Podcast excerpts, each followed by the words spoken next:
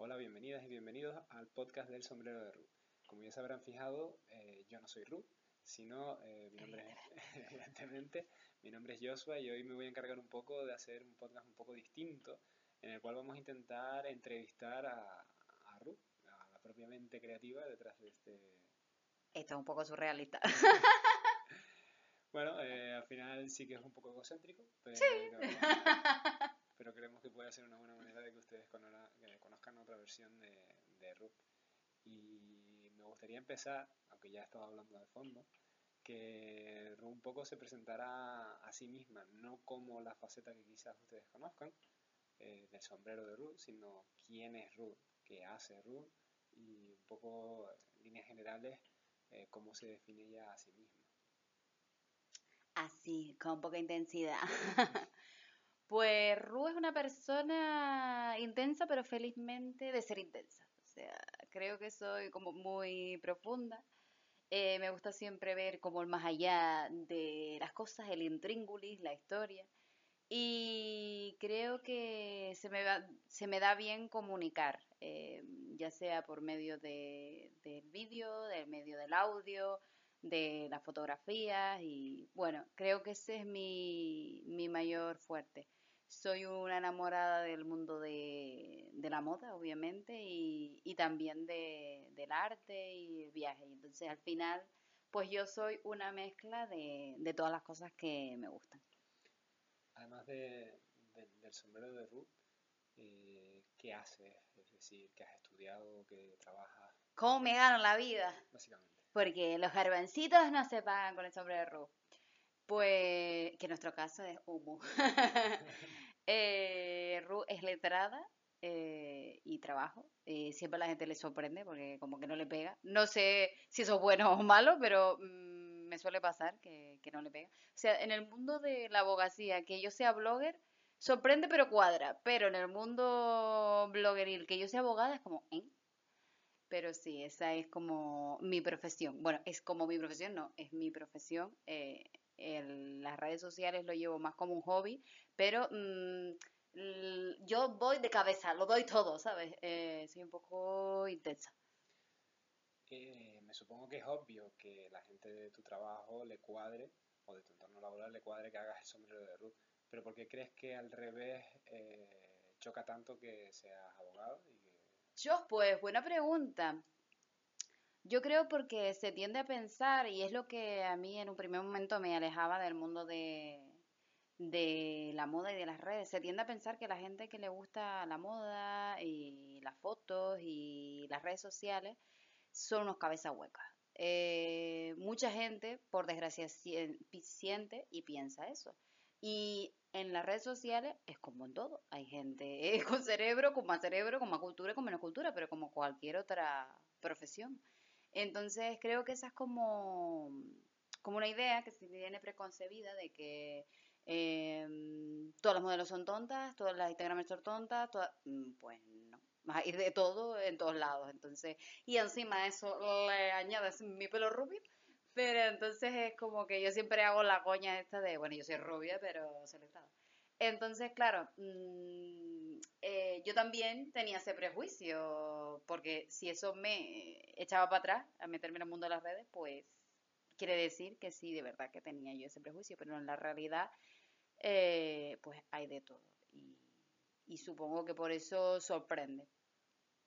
Pero bueno, yo creo que la gente cuando empieza a hablar conmigo y se relaciona un poquito más en profundidad, eh, ya no les descuadra tanto, supongo, lo de la abogacía. Dijiste un poco que tú también tuviste ese prejuicio hacia, hacia el mundo de, Instagram, de YouTube, de influencer en general, ¿no? Este mundo que es relativamente nuevo. Eh, ¿Te costó a ti salir del armario, por así decirlo, en tu entorno laboral eh, a nivel de ¿no? abrirte y decir, pues bueno, pues yo me dedico un poco al mundo de, la, de Internet y o te sigue costando todavía o cómo manejas un poco esa situación?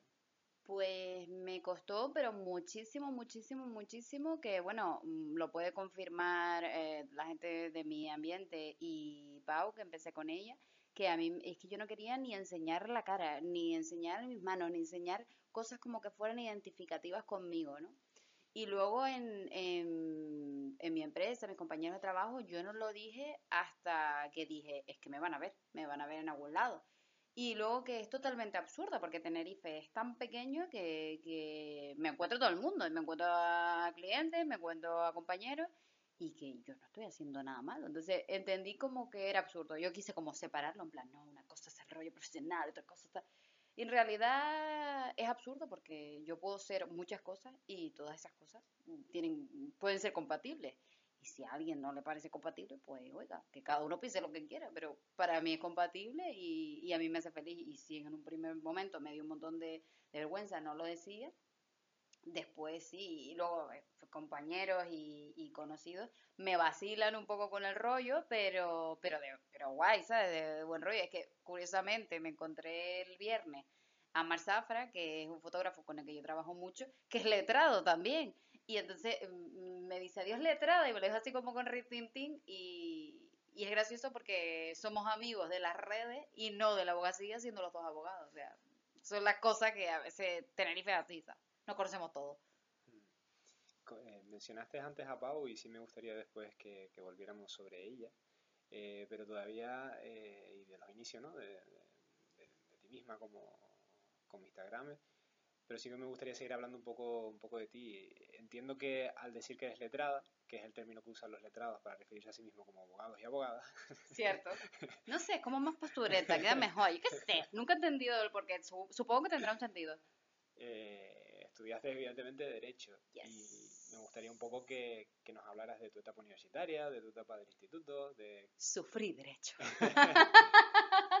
bueno, es decir, tampoco hace falta entrar en mucho detalle, ¿no? Pero, pero sí que alguien se puede ver reflejada, pues a lo mejor en tu, en tu historia, con tu carrera, eh, retrotraerte a esos años y contarnos un poco lo que tú quieras para la persona que esté pasando por eso, esos momentos de estudio ahora universitarios o del instituto, que pueda ver pues pues cómo se puede llegar a conciliar una pasión con, un trabajo que a lo mejor no, llena tanto o, no te gusta tanto como, como es tu pasión por la moda y tu pasión por las redes. Yo siempre fui una... Yo soy un poquito sabelo todo, ¿sabes? pero en realidad no, pero como que a veces doy esa presión. Y yo siempre fui una niña como de muy buenas notas, inteligente y tal, em, de las aplicaditas y tal, pero mm, que hablaba mm, hasta debajo del agua, ¿no? Sigue siendo que, que, los profesores le decían a mi madre, pero ¿cómo es posible que ella hable, haga la tarea, le dé tiempo? era mi gran talento. Total, que, que, yo era eso, como que sacaba buenas notas y no sé qué, y a mí siempre eh, las corrientes artísticas, las cosas artísticas han estado en mí, siempre. Eh, pues la música, el arte, pintar, colorear, dibujar y cantar, tocar el violín, y nunca ha sido como la gran maravilla, pero mm, bien, ¿sabes? Me, me defendía. Bueno, yo, yo, creo que canto bien, que bailo bien, que dibujo bien, eh, que aunque se dice que está feo decir eso, yo nunca te digo por qué se dice que está feo decir eso, pero bueno. Otras cosas no sé hacer, pero eso sí lo sé hacer. Total, que... Pero no sé, yo, yo fui de esta generación que, que se les educó mucho con eh, si eres inteligente, si sacas buenas notas, tienes que tener una formación universitaria, tienes que tener un trabajo para toda la vida, bla, bla, bla, bla, bla, bla, bla, bla. Y, mucha gente de mi generación caímos como en esa, yo qué sé, estafa del sistema, también pues lo típico, tus padres quieren lo mejor para ti, te lavan la cabeza, yo con 17 años pues era una piltrafilla porque era un fiscajo, uh, habrá gente con 17 años que tenga madurez, yo no la tenía de luego, y, y acabé en Derecho y, y bueno, llevé a cabo la, la carrera, que bueno, en un primer momento me, me no me gustaba, luego así, nada, nervios, tal. Es una carrera mm, bastante dura, o por lo menos lo era en mi época, o por lo menos lo fue para mí. Y, y siempre he sido muy constante, muy cuadriculada, muy exigente, entonces yo sabía que le iba a acabar, aunque me costara la vida, ¿sabes? Y sabía que iba a encontrar un trabajo porque soy así, como muy cuadriculada, muy trabajadora y hago lo que tengo que hacer para conseguir las cosas. Y, y nada, finalmente pues la hice y hoy en día es lo que me da de comer, así que bien supongo, o sea, eh, no sé si hice mal o, hice bien, pero lo que no puedo hacer desde luego es volver al pasado, entonces mm, si hoy en día me gustan muchas cosas, pues mm, hago muchas cosas y el día de mañana pues ya se verá. por ahora me considero una persona feliz y creo que al final eso es lo, importante. Sí, yo creo que se tiende a desvalorizar un poco la educación, ¿no? Y al final, pues aunque quizás no fuera el, sueño tuyo, pero sí has conseguido compaginar por lo menos con un título universitario una carrera relativamente difícil, has conseguido seguir manteniendo tus sueños, ¿no? Es decir, que, que para el que esté escuchando y a lo mejor no tenga claro, siempre, aunque cueste, es preferible pues, quizás terminar y ya si estás ahí. Y, Tampoco creo que haya una fórmula. No, o sea, está claro. eh, yo soy defensora de las personas que, que, luchan por sus pasiones y que se profesionalizan en sus pasiones o buscan cómo profesionalizar sus mm. pasiones, porque a veces es complicado. El otro día lo estaba hablando con, con mi amiga Vicky, a veces no todas las profesiones se pueden profesionalizar sobre todo si, por ejemplo, no te gusta ser docente, porque muchas cosas puedes decir, bueno, pero si lo llevas a profesor de tal, pero a lo mejor a ti te gusta la materia o el deporte, pero no te gusta explicarlo o enseñarlo. Entonces, yo soy partidaria de que la gente luche por sus sueños porque creo que mm, eres más feliz y que eres como más coherente. Pero al final también eh, la vida es mucho sobrevivir. Y bueno, yo creo que una cosa importantísima fue que a nosotros nos cogió la, la crisis estudiando. Entonces, bueno, que es un contexto mm, histórico, político, socioeconómico que nos tocó y a nuestros padres nos tocó, le tocó otras circunstancias muchísimo peores y el día de mañana, pues, pues yo sé, vendrá otras circunstancias. Pero eso sí que afectó porque, claro, los abogados de, los principios de los 2000 eh, tenían como un estilo de vida o, o esa imagen que se crea de algunas profesiones que es totalmente falsa, pero bueno un estilo de vida que, que luego no tenía nada que ver con los abogados que empezamos a trabajar, pues 2013, 2014, 2015. Y fue un gremio, como muchísimos otros, muy maltratado, infravalorado y, bueno, si conoces a alguien de gremio, que, que, no digo que en otros gremios tampoco, en otros gremios también, obviamente, mucha gente estuvo mucho tiempo sin cobrar. O sea, trabajando con sus títulos, eh, sacando juicios adelante y sin cobrar. O sea, entonces, bueno, fue también la, la, circunstancia. Entonces, yo creo que al final, yo soy todo, yo soy muy de grises, muy de equilibrio, muy de, a lo mejor es que esto no tiene por qué ser esto y muy de que pueden haber contradicciones al mismo tiempo. Entonces, soy una abogada, instagramer, artista, podcaster y youtuber, pues vale, ¿y por qué no? Y yo qué sé, y puedes ser eh, futbolista y payaso y te gustarte en tus tiempos libres la cerámica, o sea no entiendo por qué al final se tiene que encorsetar todo tanto. Sin duda, eh, las personas que te conocen de hace más tiempo saben que, que bueno, que... Medio calor. que la moda siempre ha estado presente en tu vida eh, y que ese interés por las redes sociales también desde el inicio. Nosotros eh, pertenecemos a una generación en la cual las redes sociales han crecido con nosotros y nosotros nos hemos convertido adultos, al igual, al igual, que las redes sociales se han ido convirtiendo en adultas, ¿no? Porque al principio todo estaba muy en pañales, no se sabía muy bien cómo se podría llegar a monetizar, pues YouTube, Instagram, etcétera. Eh, incluso nosotros, pues, siendo adolescentes, no existían las redes sociales. ¿Qué te llevó a ti? Es evidente que que la pasión por la moda, la pasión por, el mundo, por ese mundillo, te llevó a abrir un, blog de moda, pero si nos pudieras explicar realmente ¿no? esos primeros inicios, eh, la primera etapa del sombrero de Ruth con una compañera tuya, creo que es interesante saber, eh, que lleguen nuevos no lo van a saber. ¿Cómo, cómo comenzó todo? ¿no?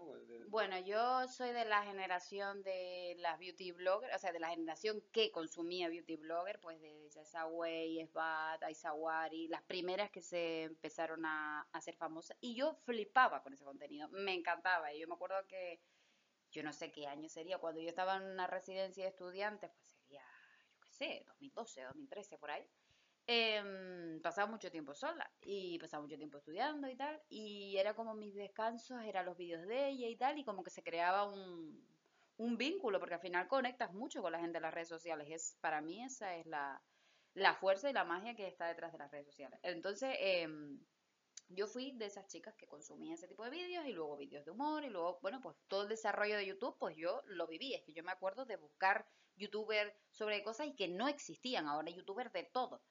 Entonces, a mí me encantaba. Y, me encantaba y yo quería hacer eso, pero claro, como yo iba a hacer eso? Si yo era una piltrafilla que no valía para nada, que no servía para nada, porque yo tenía inseguridad a nivel mm, top. Entonces, eh, siempre me ponía excusas a mí misma, muchísimas excusas a mí misma. Y, mm, y siempre rondaba la idea y tal, y decía, bueno, y si hablo de moda, pero de otra gente, pero tal. Incluso que llegué a crear un blog pero nunca hice ni un post porque lo abandoné por la cobardía, porque yo es que te lo juro que es la cobarde, pero de la vida, la cobarde de la vida. también supongo que, la das un punto. Total, total, total, pero era el rollo de mis inseguridades y todas historias. Entonces, en un cumpleaños de, de unos amigos tuyos, eh, bueno, unos amigos comunes, em, estaba eh, mi amiga Pole Pau. Y ella me lo dijo como medio vacilón, medio en serio, porque ella también seguía mucho Instagram, redes sociales y tal. Y yo le dije, tú no me lo digas muy en serio que yo me animo, porque yo siempre había querido, pero era una cagada. Entonces, como ella me lo dice, sí, sí, yo te lo digo en serio, tal, no sé cuánto, vamos a hacerlo, pues empezamos. Y, y, a mí me costó, pero la vida, pero a nivel personal, o sea, por todas mis historias de, de, de, pues de, al final, de poca seguridad y de poco creer en uno mismo. Y luego, pues, pues fui como, evolucionando y, creyendo en mí, en lo que, en lo que yo quería hacer, ¿sabes? Porque, y en que lo importante es lo que tú creas que te guste a ti y no que guste a los demás. En realidad, sí, Instagram y las redes sociales son números, porque son números. Pero lo bonito es la persona y el proyecto. Yo hay cuentas muy grandes que no me gustan, no entiendo el contenido y hay cuentas muy pequeñas que sí que me gustan, que sí hay una historia, que sí hay una simpatía o si hay un proyecto bonito. Entonces, yo entiendo que lo de los números es importante, se pide para todo, se pide para acreditaciones a eventos, se pide para acuerdos comerciales con marcas, se pide, porque los números son números. Pero yo veo que los números en redes sociales son como un currículum, en el sentido, esa es tu carta de presentación, pero eso no quiere decir que luego tú vayas a dar unos resultados unos frutos. En muchas ocasiones sí, por supuesto, maravilloso. No digo que todo el mundo que tenga unos números enormes no lo valga. Por supuesto que hay muchísima gente que sí lo valga. Independientemente de las compras de los seguidores, que también creo que con eso se es bastante complicado. Eh, y es un tema que se recurre mucho a eso para quitar mérito a gente. Y bueno, independientemente de todo eso, que me podría eh, eh, explayar bastante, yo creo que al final tus números son tu currículum y a lo mejor puede parecer pequeño, pero eh, importante es el trabajo día a día, ¿sabes? El, cada post, el cada vídeo, el cada... Y es el conectar. Yo conecto con gente súper bien y con otra no, y, al final son cuestiones de feeling, de forma de ver la vida, de generación, de las personas que admiras, de tu forma de hacer humor, entonces mm, no con todo el mundo te va a funcionar igual. Mm. Aunque eh, siendo evidente que no se puede imaginar un futuro alternativo, pero ¿crees que en algún momento dado, si no hubieras salido de la mano ¿no? de, tu antigua compañera de Colé, ¿crees que hubieras terminado dando el salto tú sola a Instagram? O pues no lo sé, no lo sé. Yo mm, he llegado a un momento en mi vida que si quiero hacer algo, lo hago. Porque el 99,9% de las excusas que nos ponemos en nuestra vida, nos las ponemos nosotros y punto. Eso es así. Em, y no sé si lo hubiera hecho. Eh, porque claro, el, el, hecho de yo estar dentro de, del mundillo me ayudó a conocer a gente, me ayudó a ir a sitios que me han inspirado. A mí también el tema de los, de los podcasts me ha dado muchísimo, el, crecimiento personal, que estoy a tope ahí con el crecimiento personal, con el emprendimiento, a tope Charuca Lover, que tengo a, a mi familia loca con, con Charuca, con con un montón de gente que sigo de las redes que me inspira muchísimo, María Gese, Cristina Mitre, pues Charuca, eh, María o sea, sigo un montón de gente que es como, venga, dalo todo, ánimo, tal, cuánto, y entonces es como, ahora cuando quiero hacer algo, lo hago, punto, punto, busco la forma, y creo que muchas veces nos ponemos como excusa, entonces no sé si hubiera sido capaz, porque es una realidad paralela, supongo que en algún momento me estallaría, eh, yo qué sé, es como, yo siempre he sido como muy contenida para para las emociones y, al final es que si no las si no las sacas o no las encausas o pues revientan pues no sé supongo que lo de la moda el blog estaba en mí que yo diciendo esto pues, pues, parezco que yo ahora he triunfado y no, me como los mocos, pero soy feliz. O sea, ayer se lo decía en, en Tenerife Fashion. Eh, Tenerife Fashion em, Beach, Costa de que tiene el nombre más grande del mundo. Eh, se lo decía a la gente que a veces la gente me dice, ay, qué bonita tus fotos, ay, qué tal, así que yo digo, yo digo, mi, mi, mi cuenta es chiquitita, pero oye, yo con amor, o sea, yo estoy enamorado del contenido que hago porque soy como yo, yo mejorada, pero yo, y, y si gusta bien y si no también. Sí, está claro que al final en, redes mostramos lo que queremos mostrar. Eh, es evidente oyéndote hablar ahora y que, que el mundo de Instagram, que, el mundo, que este mundillo te ha cambiado gran medida mejor, eh, a crecer profesional y personalmente. Eh, pero ahora en esta relativamente nueva temporada que, que empiezas sola, que, eres, pues, estás sola, ¿no? En tu cuenta de Instagram, estás sola en tu cuenta de YouTube, que evidentemente en redes sociales una nunca está sola porque siempre te tienes que rodear de gente que, se dedica más o menos a lo mismo que tú y demás, pero que llevas tu propio contenido. Eh, ¿Qué motivaciones tienes o qué te gustaría ir implementando según vaya pasando el tiempo, de qué cosas te gustaría hablar que ahora no hablas, de qué cosas te gustaría eh, sacar contenido que ahora mismo o no puedes por falta de tiempo o todavía no puedes porque no, no sabes cómo acceder a él, ¿no? Es decir, ¿cuáles son tus motivaciones a corto o medio plazo? Yo tengo muchísimas ideas y muchísimos proyectos que que lo que me falta es el tiempo. A mí las horas me vuelan. Entonces, mm, yo sobre todo me he dado cuenta que lo que más me gusta es la comunicación de, de moda y lo que la gente me dice que se me da mejor. Eh, cuando tú me acabas de conocer, no te voy a hablar 20.000 cosas, porque sí es verdad que me cuesta. Al principio soy como un poco tímida, que es como ese rollo inseguro que me cuesta, pero luego sí soy como que me gusta mucho hablar, me gusta mucho explicar, me gusta mucho comunicar y, y lo de la historia de la moda a mí me parece maravilloso y flipante y creo que hay muchísimo contenido por, por desarrollar en ese campo y, y, es lo que yo quiero hacer. Para eso necesito YouTube y, y, podcast porque son contenidos que al final yo tengo que expresar de manera oral, hablando. Entonces, eh, la fotografía es como el reflejo. Entonces lo que yo quiero es que esté conectado una cosa con la otra. Eh, es lo que quiero ir desarrollando. Si es verdad que implica muchísimo trabajo, porque implica muchísimo estudio y muchísima investigación. Para el primer podcast que hice del slow fashion, que estoy intentando meterme en ese mundo para ser una, consumidora más responsable, eh, me leí 20.000 artículos me leí 20.000 artículos, mm, vi unos cuantos documentales y claro, quería comentar tantas cosas que me hice un guion y, y luego mucha gente me ha dicho, a ver Ruti, que está muy bien lo que estás diciendo, pero no te hagas un guion, explícalo, explícalo tú con tus palabras, que eres muchísimo mejor cuando te sueltas y cuando metes las coñitas y tal. Pero, pero claro, yo lo quería hacer perfecto, perfecto y tal, y estructurado y, lista, porque yo soy la reina de las listas. Y, y luego que va, mm, la gente lo que quiere es el, flowing, el, um, el rollo dicharachero, el rollo informal, el decir, ay, es que me suda el bigotillo, porque es que al final es que esa soy yo y esa puede ser tú. Entonces, mm, la gente me dijo, pero Flor, mm, dilo tú con tus palabras, ¿sabes? Y entonces lo que he intentado en, en los siguientes podcasts y lo que intento en YouTube, hablar como hablo en stories. Que la gente me dice, es que habla como hablas en stories, porque no te cuesta nada. Y yo, es que Stories es mi casa, ¿sabes? Es que Stories es como si le hablara a Vicky, como si le hablara a Yanni, como si le hablara a mis amigas, ¿sabes?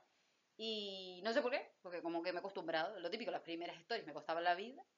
Y ahora me he acostumbrado. Te pones un buen mm, filtro Snapchat, que eso te alegra la vida porque de repente eres maravillosa. y, te lanza.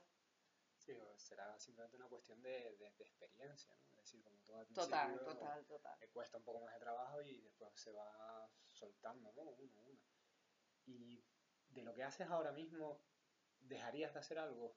No, no. Querría hacer más cosas, pero no, no dejaría. Yo creo que además eh, los tres medios, YouTube, podcast e Instagram, que mira tú, YouTube tengo un vídeo colgado porque mm, el tiempo me trolea y no he podido grabar.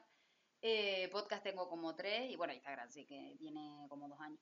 Pero creo que todo tiene su conexión, su conexión y su sentido. No me refiero solo a plataformas, sino también ah. a contenido dentro de la propia plataforma. ¿Había algo que dejarías de hacer en Instagram? No, pero ¿a qué te refieres? No entiendo. Pues dejarías de ir a algunos sitios que a lo mejor ya no te apetece ir para cubrirlo en Instagram o no sé, o simplemente dejarías de subir a lo mejor eh, fotos no sé, decir, de lo, de lo que haces de normal. Bueno, es que eso es un poco, un poco complicado, yo creo. Hay diferentes formas de, de relacionarse en cualquier eh, mercado. Yo soy súper eh, em, entusiasta del networking, ¿se dice? Del, ¿eh? ¿A qué te refieres? De hacer contacto. Conectar con otras personas. Sí, en networking. Eh, que no, no me salió el spell inglés ahora. Eh, entonces, soy súper partidaria porque al final me he dado cuenta que en todas las profesiones es súper importante. Y, y yo soy de la idea de que a tu casa nadie te va a venir a buscar y que si quieres lapas, mojate el culo. entonces, eh, la primera vez que fui a un desfile, me acuerdo que fue, porque no sé mucho, ¿sabes? Yo aparezco aquí la viejita, me acuerdo que fue. No, fue, creo, que en el Realejo eh, que lo oí en la radio. Y entonces yo dije, pues voy. Y me puse un estilismo así como un poco chulo, eh, plan curradito, y voy allí. ¿Y qué hice? Pues apunté todas las marcas para seguir marcas de aquí, porque me parecía que era más lógico, que era más plausible yo comunicarme con marcas de aquí que con mm, marcas a nivel nacional o con marcas internacionales, porque es que le importa eh, mi vida a Celine, a Logan, a Dolce Gabbana, es, totalmente absurdo, pero a marcas eh, de Tenerife o marcas locales podría ser más plausible. Entonces había una especie como de, concurso, entonces había unos jueces, entonces yo escuché los nombres de los jueces, los busqué, lo apunté a ver quién eran, a qué se dedicaban, si estaban en, si eran críticos de moda o trabajaban en tele, y ahí fui buscando, buscando, buscando, buscando. Yo la gente siempre me dice, es que no me entero de los eventos de moda. Bueno, eso también eh, podría desarrollarse el por qué. Pero también yo siempre recomiendo que para enterarte tienes que seguir a las personas adecuadas. Eh, es verdad que Instagram tiene el rollo este de no, tienes que, tienen que seguirte más gente de la que tú sigues, bla, bla, bla, bla. Sí, ya todos sabemos cómo funciona Instagram. Pero independientemente de eso, tienes que seguir a gente de tu zona, si quieres enterarte en eventos que pasan en tu zona, porque si toda la gente que tú sigues es de Estados Unidos o de Francia o de Japón, a lo mejor tiene unos perfiles maravillosos, pero es que a lo mejor viene alguien importante aquí y tú no te enteras, como ha pasado en charlas que yo he ido maravillosas en Tenerife, que la gente no se entera, no se entera, y es porque no sigue cuentas de aquí. Eh, no digo que esté bien ni mal, pero claro, es que te lo va a perder. Sí, yo creo que hemos pasado de de la globalización extrema, ¿no? Eh, pues que hemos conseguido que, el mundo sea más pequeño y quizás has dado en un punto clave que nos olvidamos de que, de que para enterarnos de las cosas de aquí es verdad que hay que seguir gente de aquí, tiene toda la razón del mundo. Y sí que yo me acuerdo de ese, de ese desfile primero que fuiste por tu cuenta propia y que creo que también coincido contigo que fue un punto de inflexión para ti a nivel personal y para, y para el blog, ¿no? A nivel, entre comillas, profesional o influencer. Ahora, eh, te has quejado un par de veces en esta entrevista y, lo haces a título privado de que, bueno, que, cuesta avanzar, que cuesta eh, conseguir proyectarse y que darse a conocer a cada vez más gente, pero poco a poco, eh, más poco a poco probablemente lo que tú te, a ti te gustaría, vas consiguiendo pues que las, marcas te llamen, que eventos te, te llamen para contar contigo. son ambiciones que has ido cumpliendo a lo largo del, tiempo y me gustaría saber si tienes alguna ambición eh, que pudieras cumplir a corto, medio largo plazo que todavía no hayas cumplido, que esté por así decirlo entre, entre tus objetivos, como digo, entre tus ambiciones, pues a medio corto plazo que pudieras conseguir. Sí, y eso muy de flipada, pero lo voy a decir. A mí me gustaría, porque yo soy flipada por la vida, eh, a mí me gustaría mucho dar charlas eh, comunicando temas de moda y me gustaría mucho participar en un desfile bailando, porque mm, creo que es algo que ambas cosas podría ser y creo que sería la idónea para hacerlo. Ella no se viene arriba ni nada, pero mmm, soñar es gratis. Así que sí, esas cosas me gustaría hacerlas. De todas formas, yo también me he dado cuenta que al final, no sé, cuando tú empiezas en las redes y empiezas, tienes que tener muy claro qué quieres hacer en las redes. Y cuál es tu proyecto y a dónde quieres ir. Porque hay cosas que te pueden interesar y cosas que no. Me explico. Em, tienes que decidir de qué temas vas a hablar o de qué cosas vas a hablar o de qué va tu contenido. ¿Por qué digo esto? Porque mm, a veces cuando estás en redes eh, parece que estamos todos como, como desesperados, como muertos de hambre y si te llega, yo qué sé, pues me llega a mí una publicidad para una cerveza de creación local, una artesanal de la laguna, ¿sabes? Que es una marca pequeña, pero que yo qué sé, que me siguen porque les gusta mi estilo y tal, no, quieres hacer una colaboración conmigo y tal.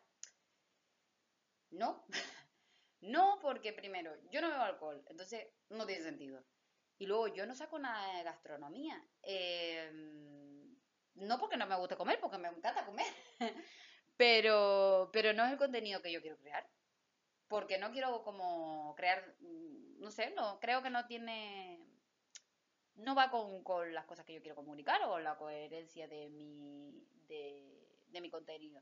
Que no quiere decir que otras personas no lo hagan, maravilloso y perfecto. A lo mejor a ti te gusta hablar pues de gastronomía y de artesanía o de te gusta hablar de negocios que se hacen en Canarias o eres un pequeño artesano. O sea, cada uno es libre de decidir pues sus temas y, y su proyecto. Pero es como muy feo decir que no, pero a veces es que tiene que tener sentido, es que tienes que ser coherente, porque eh, si, pues es como lo de la, lo de que la confianza tarda mucho en conseguirse y nada en perderse, ¿no? Entonces, si, si tú estás haciendo ahí como un trabajo ahí todos los días en redes, tal, comentando, mm, eh, siguiendo otra gente, tal, no sé cuánto, sé qué, y vas haciendo como una comunidad y de repente haces algo que no pega nada, la gente va a decir, ¿eh?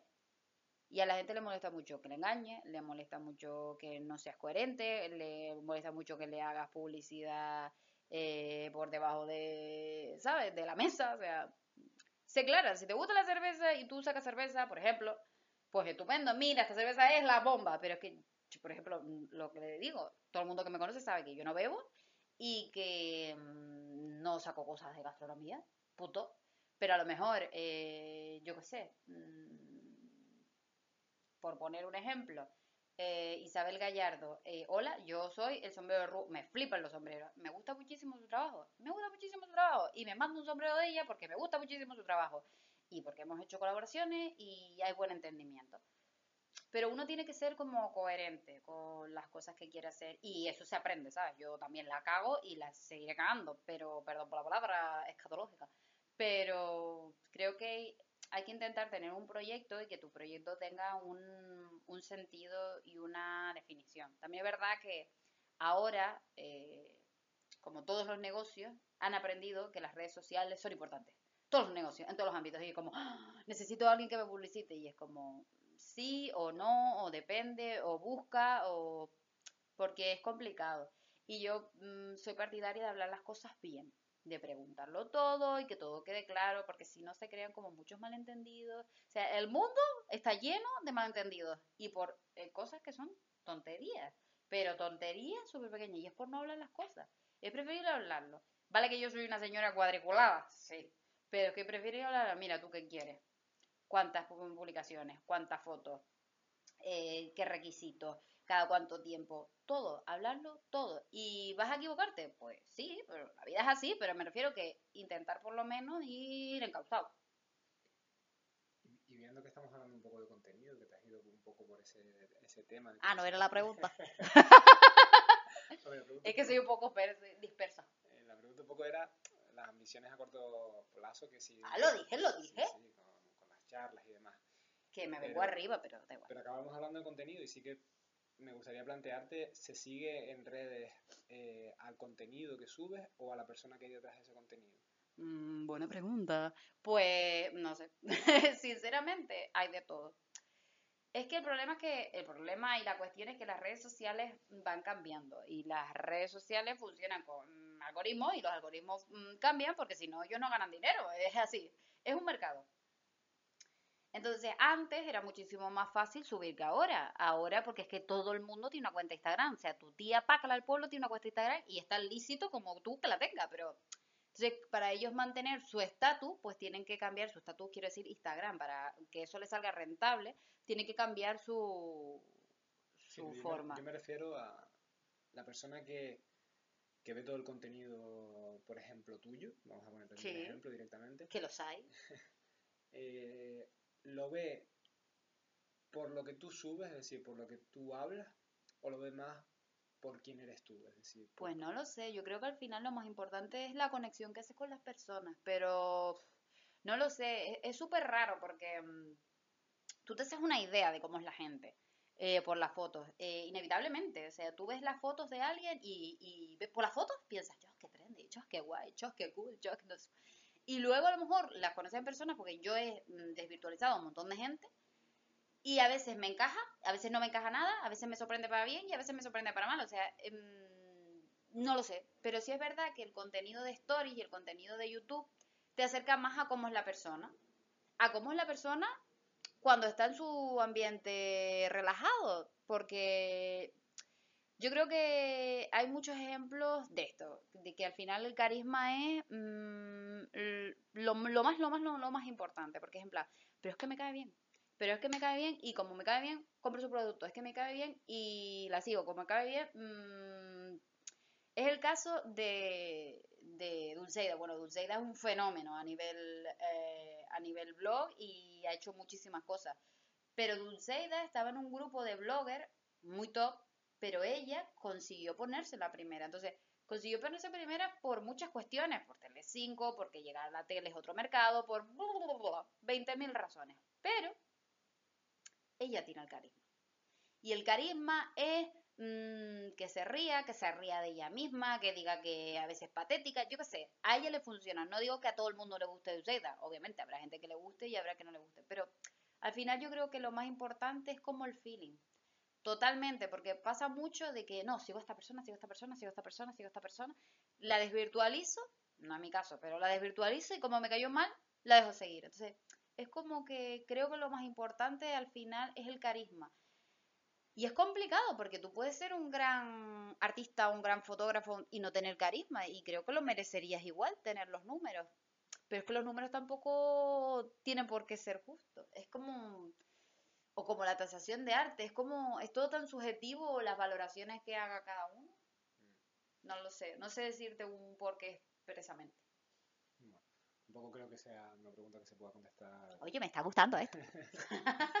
Tampoco creo que sea una pregunta que se pueda contestar de blanco y negro. Yo, personalmente, si, si, te sirve de opinión, yo creo que se empieza por el contenido a ver a alguien y, se acaba, y uno se acaba quedando durante años por la persona. Interesante. Oye, pues mira. Porque al final tú quieres buscar pues, alguien de moda, y como tú dices, hay cientos de personas. Claro. Y al final te quedas con, con el que conectas. Con quien conectas de alguna forma. Pero es que yo he visto vídeos del Rubio. Claro, claro. Y a mí los videojuegos no me gustan. Así, ya está, no me gustan. Pero es que él te hace reír. Sí, pero bueno, yo me refería más a un, a un seguimiento más, por ejemplo, de Rubios tú puedes ver algún vídeo de vez en cuando, porque es un referente y es el, primero. y siempre quieres ver al primero de cualquier cosa, aunque no te guste el, atletismo, ver a Usain Bolt corriendo las Olimpiadas es, un, evento y lo vas a ver. Entonces, por ejemplo, ver al Rubius hacer un vídeo es algo que merece ser visto si, claro, si te gusta la escena de internet. Pero yo me refería más a ese seguimiento diario de ver a una persona prácticamente todos los días. Entonces yo creo que, que es indudable que, tiene que haber una conexión ¿no? entre, no sé cómo se surge esa conexión entre, entre personas desconocidas. Es súper bonito porque antes, eh, antes de las redes sociales, pues tú podías admirar, yo qué sé, a Shakira, a Winnie Houston, a quien sea, ¿no? A actrices, a cantantes y tal. Pero tú no podías llegar a esa persona de ninguna manera. O sea, a menos que estuvieras relacionado con ese mundo, era, era muy complicado. Y ahora tú le puedes mandar un mensaje directo. Que es verdad, que lo más probable es que no lo vea, pero ¿y si lo ve? o, o sí, puede ser que se lo lleve alguien que tenga un equipo de comunicación, sí, pero es más fácil. O sea, y a mí me ha pasado cuando me ha contestado gente grande que me quedo flipando. Eh, pero yo soy súper eh, charuca lover y, o jefasa, como dice ella, y me contestó una vez y no podía hablar, tartamudeé, porque es que la miro un montón. A mí me pasa eso, o sea, cuando me pongo nerviosa, a lo mejor digo las palabras al revés o tartamudo porque soy así. Mm, ¿Qué le vamos a hacer? Y, y, y estaba con Yanni y fue como en plan, ah, ah, Y le enseñé la pantalla y me dice, amiga, tal, charuca, no sé cuánto. Y entonces es como, ¿y por qué eh, la sigo, compro sus productos y tal? Porque conecto. Sí, sí. Porque conecto con la persona, porque, eh, porque mm, me gusta el mensaje, el rollo luchador, emprendedor, darlo todo, eh, no sé, darlo todo pero con cabeza, que es muy yo. Entonces, supongo que sí, que tu definición puede tener sentido, porque llegas a una cuenta y dices, no, cuentaza, ¿no? Fotones de la vida. Y luego conoces a la persona y... Sí, vas viendo su contenido y al final ves que tam- tampoco... También es verdad que mucha gente no hace contenido de stories a nivel personal. No, no, no, Un no tiene por qué montón. ser, no tiene por qué ser. Eh, y con el blog, un poco por, por terminar de, de hablar de, de- de- del blog, ¿no? De, de- la cuenta de Instagram.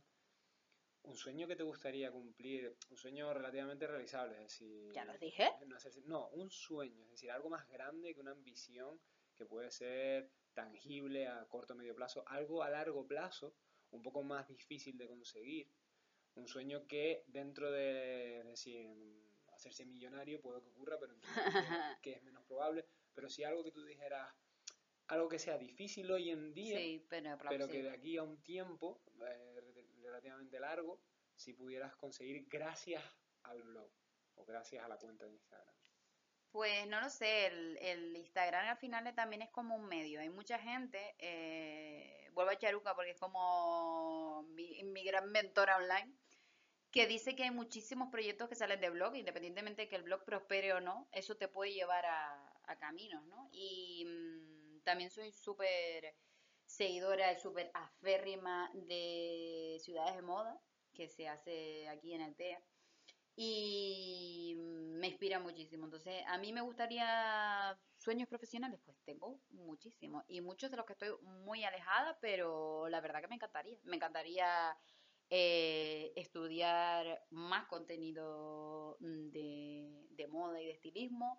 Me gustaría estudiar patronaje, me gustaría estudiar y aprender a fabricar sombreros, me gustaría hacer muchísimas cosas, que eso sea una idea como tal, no, la más cercana, o sea, tengo muchas cosas que quiero hacer y que están apuntadas en una lista y que se van a hacer todas porque estoy mm, focus, darling, lo más grande. Eso es referencia a Pachaluca Lover, lo demás no lo cogen. Eh, pero que estoy centrada. Mm, lo que más pronto veo es que a mí me gustaría dar eh, clases o ponencias sobre cuestiones de moda, de historia de la moda y de moda y arte y moda e influencia eh, social y cultural, porque para mí la moda es un lenguaje y siempre lo he defendido y, y me flipa comunicar esos términos. Y cuando le cuento cosas a- en este sentido a alguien, eh, la mayoría de las veces sorprende, como en plan, ah, pues yo no sabía eso, tal, pues ya lo he aprendido, qué guay. Y entonces como, yo pues, a lo mejor yo podría aplicar esto. Un poco por salir de, de- la actualidad del- de la cuenta, ¿no? De lo que subimos todos los días, por así decirlo.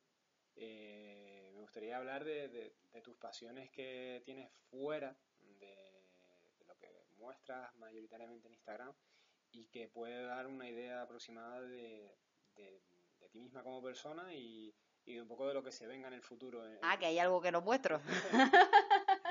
Bueno, no creo que ocultes nada, No. pero sin duda no pones en el énfa- énfasis Ya. en todo lo que te gusta, ¿no? Entonces me gustaría una breve pincelada, ¿no? Por aquellas cosas de las que te apasionan. Eh, me gustaría una breve pincelada de, de dónde te viene a ti el amor por el arte, ¿no? Es decir, eh, los que si te sigan mucho, pues de vez en cuando ven en las historias que subes cuadros de tus pintores favoritos, Más tendría que subir.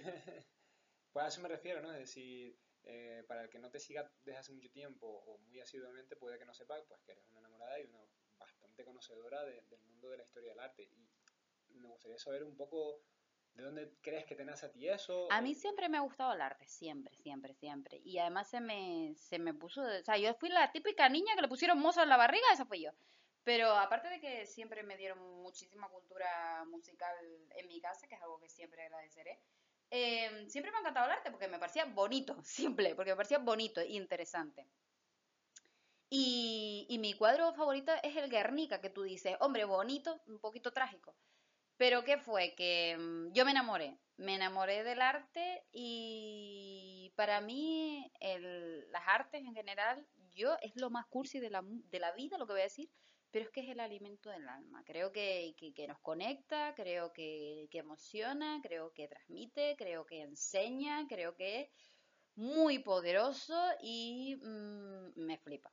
Sea, me flipa y, y querría saber muchísimo más y, y me parece un mundo interesantísimo a la, a la par que complejo, muy, muy complejo.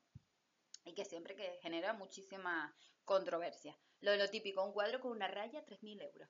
Eh, pero bueno, eh, independientemente de eso, em, yo tuve una profesora eh, que se llamaba Carmen Pilar, que me dio historia del arte en el segundo de bachillerato, y ella me enseñó el porqué de los cuadros. Y esta profesora, aparte de darnos historia del arte, ella era profesora de historia y tenía muchísima cultura. Entonces, aparte de explicarte el cuadro, pues te explicaba el contexto político, te explicaba un poquito de la vida del autor y tal. Y a mí lo que me gusta es eso, me gusta saber el por qué, lo que hay detrás, el cómo se hizo, el para quién era esto, porque se había extorsionado a la familia, qué tal, que no sé cuánto. O sea, a mí me gusta saber como la historia de eso, ¿no? Entonces, nada, historia del arte, lo peté, o sea, me encantaba. Eh, en el instituto y en Pau con un 9,8, que creo que el 10 no lo tuve porque seguro conociéndome que soy disléxica, creo que puse una fecha al revés. Y, y las meninas, o sea, me, me, cayeron pues los desarrollos de la Biblia, y las meninas Velázquez. Pues yo, o sea, esa explicación de las meninas Velázquez, yo creo que el profesor que lo oyó dijo, oh my god, ¿quién es esta niña? Y es porque, bueno, yo lo enseñé una vez en mi historia, yo tengo un libro súper corto de Velázquez, que es como una especie de tesis doctoral, y yo me lo leía porque me encantaba. Y entonces yo le expliqué, tal, no sé qué, hice un plano con los subplanos, con las profundidades del propio Velázquez, que Velázquez inventó el selfie. Mm, si no sabes por qué es eso, ya te lo explico un día. Y mm, bueno, que también se dice que es Frida, pero bueno, eh, Velázquez estaba antes. entonces, a mí lo que me gusta es como saber el intríngulo, la historia. O sea, creo que el cuadro es como el final, igual que la foto Instagram es como el final, es la imagen, pero ¿qué hay detrás de eso? O sea, ¿cómo se creó eso? ¿Cuál es la inspiración? ¿Por qué se encargó? Mm, entonces, a mí eso me encanta, me encanta, me encanta y es como un alimento para el alma. Y no sé por qué estaba explicando eso, ¿por qué me estabas preguntando lo del arte? No, simplemente eh, quiero hacer, quiero preguntarte un poco cosas que no ¡Ah! se, enseñan tanto dentro de, del Instagram, porque como digo, sí es verdad que de vez en cuando... Y me encanta el baile el canto. Claro, sí, de ahí vienen las siguientes preguntas, ¿no? Y simplemente destacar cosas que se entreven si, si sigues muchísimo, eh, eh, sobre todo las historias de Instagram, pero que bueno, que también pueden dar a, quien nos esté escuchando la, la, predicción de las cosas que van a ir saliendo, porque al final es tu cuenta y subes en ella lo que a ti te da la gana. Y dentro de ahí es lo normal veamos pues tus intereses, ¿no? Tus pasiones. Sí, me gusta muchísimo bailar, me, gusta muchísimo cantar, me gusta muchísimo la historia, me encanta eh, todo estoy a muerte apoyando el... Por eso quería que habláramos ahora de, poco del arte y quería que habláramos un poco de, la danza y de la música porque eh, quizás vienen un poco una con la otra, ¿no? Es decir, sin música no hay danza y sin danza no hay música, ¿no? Totalmente. Y que nos explicaras un poco eh, lo mismo, ¿no? Al igual que ahora nos has explicado pues, un poco de tu infancia o adolescencia con, con, la historia del arte, ¿no? Con la asignatura de historia del arte en, el instituto. ¿De dónde sale todo el tema de, del, baile? ¿Por qué te gusta tanto? Del baile porque yo nací con compás. Yo se lo digo a mis amigos y siempre se burlan, ¿no? Y mi compañero de salsa, en plan de, Ru no ha estado fuera de tempo en su vida. Y es como, mm, no sé, siento el baile, la vibración dentro de mí, no sé explicarlo. Eh, a ver, no que sea yo aquí mm, la super bailarina de la vida, pero me encanta, siento el compás y me hace feliz porque cuando bailo solo existe el baile solo existe el baile y el baile me hace sentir feliz, me hace sentir bella, no sé explicarlo. Es como que entro en, bueno, eh, tiene un nombre, entro en, no me sale. Eh, hay algunos músicos y algunos bailarines que... El. Sí, en el flow, pero creo que tiene un término en español. Que entran en un estado mental que es solo de eso. Y vamos, es brutal.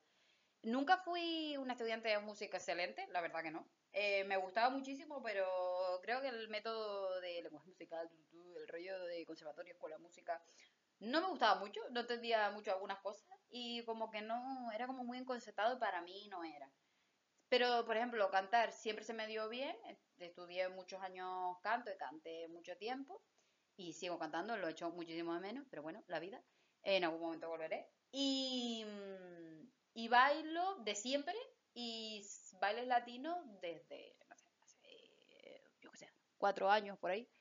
Y, y me, me, encanta, me hace, pero feliz a un punto de que me he planteado hasta profesionalizarlo, pero es como, Ru, no tienes tiempo. pero, pero me encanta, me encanta, me encanta, me encanta, me encanta bailar, me encanta cantar, me encanta el arte. Mm, estoy a tope, lo que iba a decir antes, con movimiento feminista y estoy siempre leyendo artículos y soy una gran flipada de la vida. Esa soy yo. Nos va quedando claro con, con, esta, conversación. Eh, bueno, toda la gente que me conoce ya lo sabe. La gente que no dirá mi madre cuando la encierro.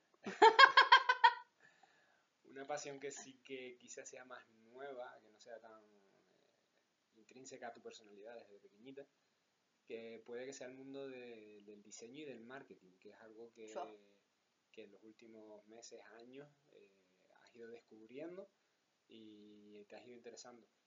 Eh, ¿Por qué el marketing? Es decir, puede parecer desde un punto de vista iletrado, ¿no? En el sentido que por ejemplo, yo no conozco nada de marketing, eh, que es un mundo relativamente frívolo, un poco incluso ah, manipulador. Nada que ver. Pero eh, me gustaría que lo defendieras un poco porque ya te digo, creo que casi todo el mundo entiende el marketing como intentar vender cosas que no necesitamos que, nos gastemos un dinero que en algunos casos ni siquiera tenemos. Sí, un paine para calvo. exacto. Entonces, un poco que no defender, porque no tienes que defender nada, pero simplemente que nos explicaras qué puede tener de bonito el marketing, qué, puedes, qué belleza le encuentras tú ¿no? a ese mundillo. Pues la verdad que no, no sé cómo llegué al, a lo de empezar a estudiar marketing, que no estudio marketing, sino que soy una flipada y escucho muchos podcasts y documentales en ese sentido, pero al final aprendo, independientemente de si eso es estudiar o no, no es, no es estudiar educación reglada. Eh, creo que es por los podcasters que, que escucho. Gracias, Moto. Eh, porque escucho muchos podcasters que son emprendedores. Entonces, si tú eres emprendedor, tú al final vendes algo. O, o cosas, o servicios, o tú como persona. Eh, si es verdad que mm, el marketing es como muy interesante porque al final es, es persuasión, pero también creo que tiene un contenido creativo muy bonito, creo que marketing se puede hacer de muchísimas formas y que se ha mm, demonizado, se ha puesto por los suelos eh, siempre este campo porque es como plan engañar para vender, engañar para vender, eh, o no, o crear una necesidad o darte algo con el que puedas ayudar o es que depende, porque hay gente que crea productos porque vivir de, de, las redes sociales es muy complicado, pero si haces un producto y ese producto se materializa en una venta, de ahí te puede venir un ingreso. Entonces, si yo mmm, te sigo a ti eh, y me caes bien, pues voy a conectar con eso y a lo mejor compro ese producto.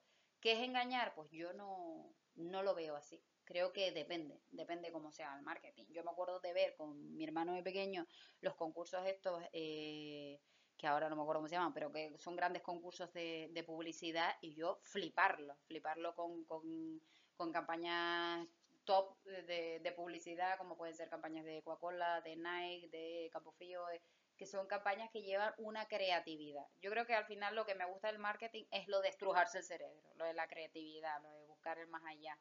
Y yo creo que el rollo estilista súper chungo de la vida ya no se lleva. Yo creo que al final cada vez nos damos cuenta que todos, independientemente de la formación del dinero y de lo que queramos aparentar, somos personas y creo que nos conectan más las cosas básicas, ¿sabes? El sonreír, el llorar, el emocionarse, que, que las cifras. Entonces, a mí el marketing me parece apasionante. Yo, yo sigo una cuenta de copy eh, y aparte, pues sigo a, Charuca y a otras podcasters. Y, y por ejemplo, el, el, caso de, de, Charuca yo conocía la agenda de ella y para mí era una agenda que era carísima, una agenda mona pero carísima. Y esa era mi idea. Entonces nunca, nunca pensé en comprarla. Pero yo me enamoré de ella y como me enamoré de ella compré el producto. O sea, también entendí el valor del producto, entendí cómo se hacen las cosas. Por eso a mí me gustan los intríngulos y las historias. Lo que hay detrás, cómo se hace esto, dónde está fabricado, con qué pretensiones. Em, se hace en un entorno responsable, se fabrica dentro de la comunidad europea. Eh, es que al final hay que saber muchas cosas y a veces no sabemos o no queremos saber las realidades. Entonces, a mí el marketing al final es creatividad. ¿Es creatividad para vender? Sí, pero es que lo de vender no tiene por qué ser malo. Mm. Totalmente de acuerdo. Ya para ir acabando, nombraste... Ay, que me está gustando. nombraste a... Es que soy una palicosa. no ha quedado claro. eh, nombraste a Charuca segunditos. Y me gustaría que para ir finalizando hicieras un poco un, eh, unas recomendaciones de personas que, que, los que nos estén escuchando les pueda interesar, ¿no? Es decir, que si te, si te conocen y te les gustas tú. ¿De podcaster? No, en general, de gente del mundo del YouTube, de, o sea, de Internet, que recomendaras a uno o dos grandes y a uno o dos pequeños que consideres tú que, que pueden ser interesantes, ¿no? Es decir, de grandes creo que es fácil, creo que vas a responder charuca y, puedes a lo mejor pensar en otro grande. Pero sobre todo eso, más interesante creo que será para las personas que estamos escuchando, gente más pequeña, hmm. que, que, no tengan tanta proyección y que a lo mejor eh, sean súper interesantes y tú, y tú creas que están poco, poco valoradas, ¿no? Yo creo que, que es lo que comentabas tú antes del tema de globalización. Al final, como tenemos acceso a todo el mundo, eh, siempre pensamos que lo que está al lado nuestro es una mierda. Y hay gente aquí, eh, aquí que me refiero en Tenerife y en Canarias, Pero bueno, Tenerife y Canarias, que somos aquí un fequito, que son buenísimos en todos los niveles. Hay creativos muy buenos, fotógrafos muy buenos, eh, videógrafos muy buenos, o cámaras, o realizadores de vídeo, gente que se dedica a la comunicación, que se dedica a la moda, y lo que pasa es que hay que buscar entonces, yo también creo que es, importante desarrollar un criterio. Eh, creo que es muy fácil eh, seguir a Celine, a Yves Laurent, a Dolce Gabbana o a Dior, porque son como grandes marcas que al final son como muy mainstream y conoce todo el mundo. Pero si tú tienes un criterio creado, a lo mejor puedes valorar que la modista de tu pueblo hace un trabajo maravilloso. Entonces, Creo que mm, es importante saber qué hay detrás, cómo se hacen las cosas, el trabajo que tiene para valorar. Creativo, gente aquí de la comunicación que yo sigo, yo sigo muchísimo a Señor Creativo por Instagram, sigo a toda la gente que sale en Ciudades de Moda, porque Ciudades de Moda es un evento que está muy bien hecho, muy bien hecho y que debería estar a reventar y cobrar entrada, porque eh, yo lo flipo. Em, sigo mucho a, a Diario, sigo mucho a, a muchísima gente, que hay muchísima gente aquí muy válida. A Juan Mi Márquez, es que hay gente con muchísimo talento. Mm, Mar Zafra, que es un fotógrafo con el que yo trabajo, eh, es una maravilla, es una maravilla. Y yo cuando lo vi dije, pero ¿quién es este hombre y por qué no tiene 50 millones de seguidores? Y hay mucha gente que como a lo mejor se queda solo en los números, pues no lo sigue. Y tú dices, pero por favor. Entonces, te puedo nombrar a Cristina Mitre, que hace un trabajo, pero sensacional sobre, eh, pero sensacional, el, podcast que está, creo, mejor editado, sobre salud y sanidad y, bienestar y fitness y belleza, sobre todo enfocado a la mujer, pero bueno, también de hombres, pero es un trabajo espectacular Cheruca es un trabajo espectacular de, emprendimiento, de, de, crecimiento personal. Sigo también un montón a Borja Vilaseca, que es inspiración, a María Alonso Pug, sigo a, Bala Moda, que es una mujer que se reinventa una y otra vez, que es, un, es el claro ejemplo de yo puedo con todo. y, y, el día que no puedo me echo una risa con ustedes y ustedes se ríen conmigo de que mm, el niño se puso mm, todo manchado. O sea, es que hay muchísima gente que seguir y maravillosa y yo los voy a seguir. Pero que no creamos que aquí en Canarias no los hay, porque sí que los hay. Hay diseñadores muy buenos, hay trabajos muy buenos Y parece que tenemos que esperar a que lo valoren en otro lado para nosotros valorarlo. El otro día vi una producción súper guapa de Juanmi Márquez, mmm, Márquez o Velázquez, ahora ya me, estoy quedando fatal. Bueno, que habían hecho una producción que habían vendido a una revista inglesa con eh, ropa eh, de Bea de la Rosa, que es una diseñadora de aquí y es maravillosa. O sea, es que mmm, busquen, busquen, desarrollen criterios y, y sigan a la gente en función de lo que hagan, no en función de los números que tengan. Juan May Márquez, no Velázquez. Me quedé con la duda. Es que es una máquina de la vida.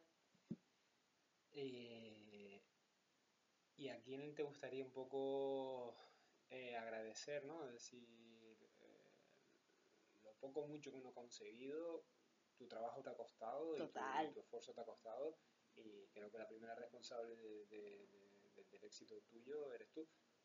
Pero siempre hay gente que nos ayuda, eh, gente dentro o de fuera de las redes que sin duda han tenido un impacto ¿no? a lo largo de, estos años y simplemente si querías pues, aprovechar esa, este último, un momentito para saludar sí, esos últimos minutos para agradecer a personas que a veces se nos olvida que eh, agradecer a determinadas personas que nos echan una mano y, lo hacemos no después eh, el problema es que voy a quedar muy mal si no nombro a todo el mundo no, a ver sí sí yo te entiendo, yo te está entiendo. claro que hay montones de personas ¿no? pero así un poco eh, abuela pluma agradecer a tres o cuatro personas o dos o una que, que se te ocurran sencillas y, y, el por qué, ¿no? Porque agradecerlo si, eh, sin, sin, un porqué a veces carece de, de, No sé, yo lo que siempre creo que la inspiración es el detonante.